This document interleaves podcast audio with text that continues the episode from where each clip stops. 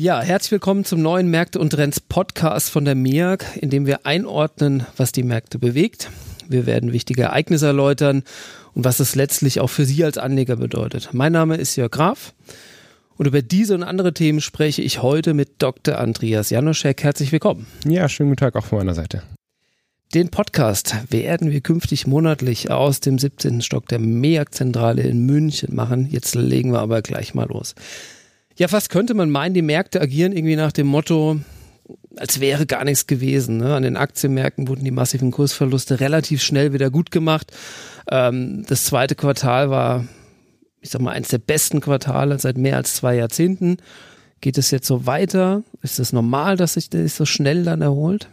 Ja, schnell ist das Stichwort. Also in beide Richtungen waren, glaube ich, alle Marktteilnehmer überrascht, wie schnell der Aktienmarkt abverkauft hat. Auf der einen Seite im März, also mhm. das, was während der Finanzkrise ja äh, Monate gedauert hat, ging hier innerhalb von Wochen. Mhm. Und noch viel überraschender wäre auch, ähm, wie schnell sich der Markt wieder erholt hat. Also keiner hat damit gerechnet, dass wir ähm, die alten Höchststände so schnell wiedersehen. Und ähm, der Aktienmarkt hat hier eigentlich die positive Entwicklung, die Hoffnung auf den Impfstoff und auch die Hoffnung, dass die Wirtschaft sich wieder erholt, eigentlich schon wieder direkt vorweggenommen. Was sind die Gründe dafür, dass es sich so schnell erholt hat? Also vor allem muss man schauen, welche Aktien davon profitiert haben mhm. und da sind eben die Technologieaktien in den USA ganz weit vorne. Also die großen Unternehmen, die jetzt eben äh, Amazon, Microsoft, Netflix, Google ähm, davon profitiert haben, dass die Leute angefangen haben, digital einzukaufen, wenn sie es vorher noch nicht gemacht haben, mhm. äh, digitale Angebote genutzt haben und natürlich auch zum Beispiel Geschäftsreisen jetzt äh, ersetzt werden durch Videokonferenzen. Also viele haben es erlebt im Homeoffice, alles wird digital, man spricht auch nur noch digital teilweise miteinander, aber funktioniert ja ganz gut.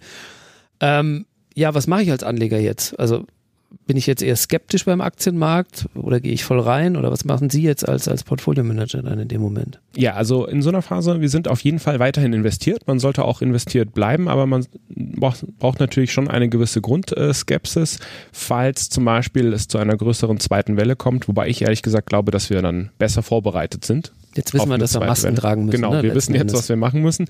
Ähm, was ich im Portfolio mache in so einer Situation ist, da gibt es gute Instrumente wie zum Beispiel Put-Optionen, die man dabei haben kann, die jetzt auch wieder günstiger sind. Absicherung ist nicht mehr so teuer. Und ähm, das können Sie sogar auch als Privatanleger mhm. selber machen oder wenn Sie einen Fondsmanager haben, dann macht er das für Sie. Also ein klassisches Absicherungsinstrument, was man auch als Privatanleger, wie gesagt, umsetzen kann.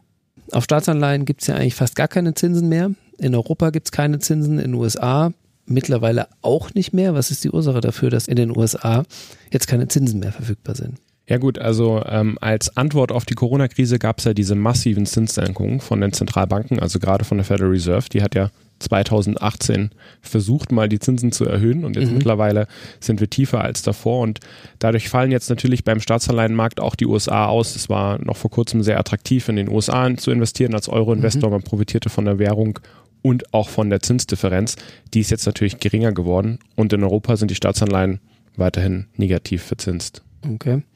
Ähm, gibt ja nicht nur Staatsanleihen, sondern schauen wir mal auf die Unternehmensseite, also die Finanzierung nicht nur über Aktien, sondern wirklich auch über Anleihen dann in dem Moment. Wäre das was, im, was Sie investiert sind zum einen, beziehungsweise würden Sie da reingehen? Ja, also das ist ein Segment, in dem wir auf jeden Fall investiert sind.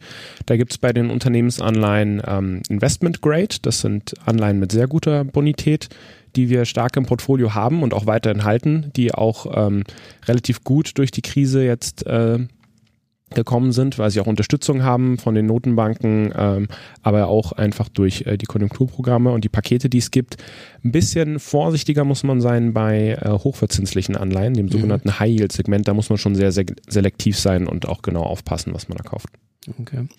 Ich weiß, äh, Schwellenländer sind ein breites Thema. Das geht von Bolsonaro äh, bis nach China letzten Endes. Ähm, aufpassen, oder investieren in Schwellenländern? Also wir sind in Schwellenländeranleihen investiert. Wir sind ähm, der Überzeugung, dass das eine sehr attraktive Anlageklasse ist, aber man muss aufpassen, in welches Land man investiert. Also Lateinamerika momentan, äh, Sie verfolgen da sicherlich auch in der Presse, ist mhm. momentan keine gute Idee, aber ähm, die europanahen Schwellenländer, also der ganze Bereich Zentral- und Osteuropa, da ist es noch sehr attraktiv, da gibt es noch höhere Verzinsungen als in der Eurozone.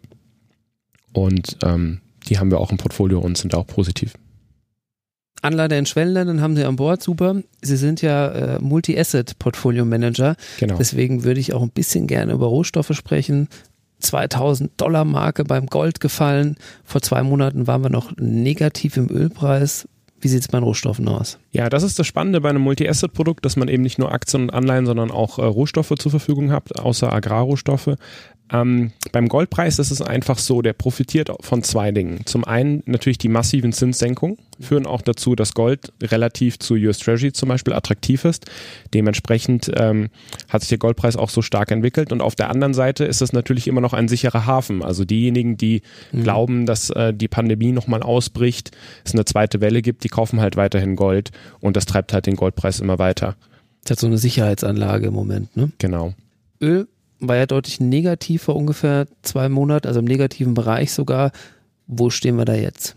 Ja, also beim Ölpreis ist äh, natürlich schon fast verrückt gewesen, was dort passiert ist. Ähm, der WTI-Kontrakt in den USA ist ins Negative gegangen ähm, beim Settlement. Allerdings äh, war das nur ein sehr vorübergehender Effekt. Wir sind auch sehr positiv auf dem Ölpreis. Diejenigen, die hier den Podcast schon länger verfolgen, wissen das.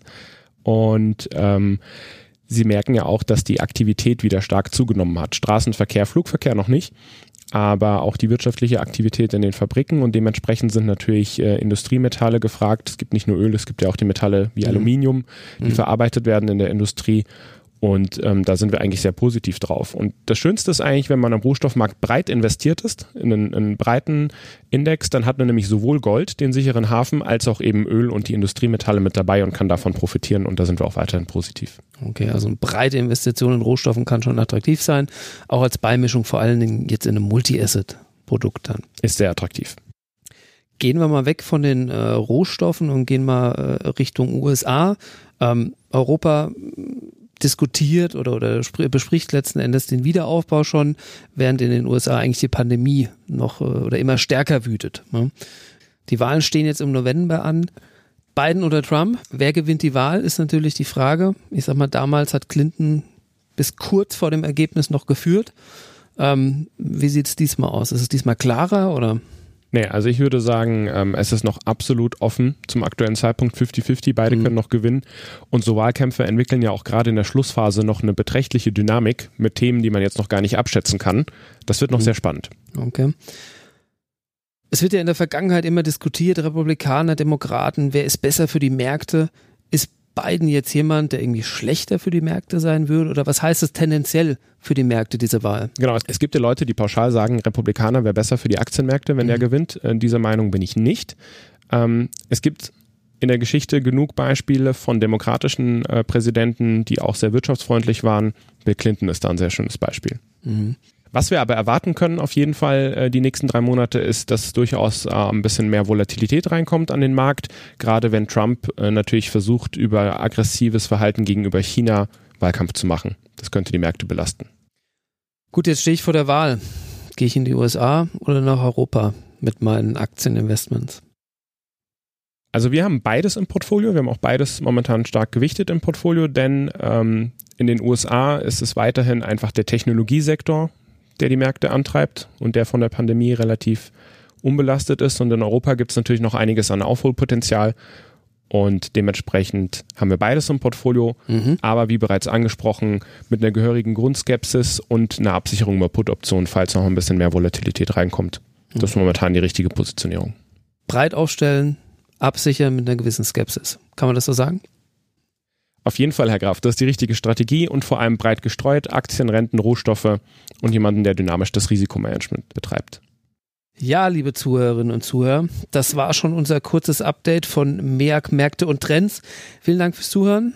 Herr Dr. Janoschek, danke für Ihre Einschätzung. Ja, vielen Dank auch von meiner Seite, Herr Graf, und vielen Dank fürs Zuhören. Wenn Sie möchten, hören wir uns im nächsten Monat wieder. Viele Grüße aus München.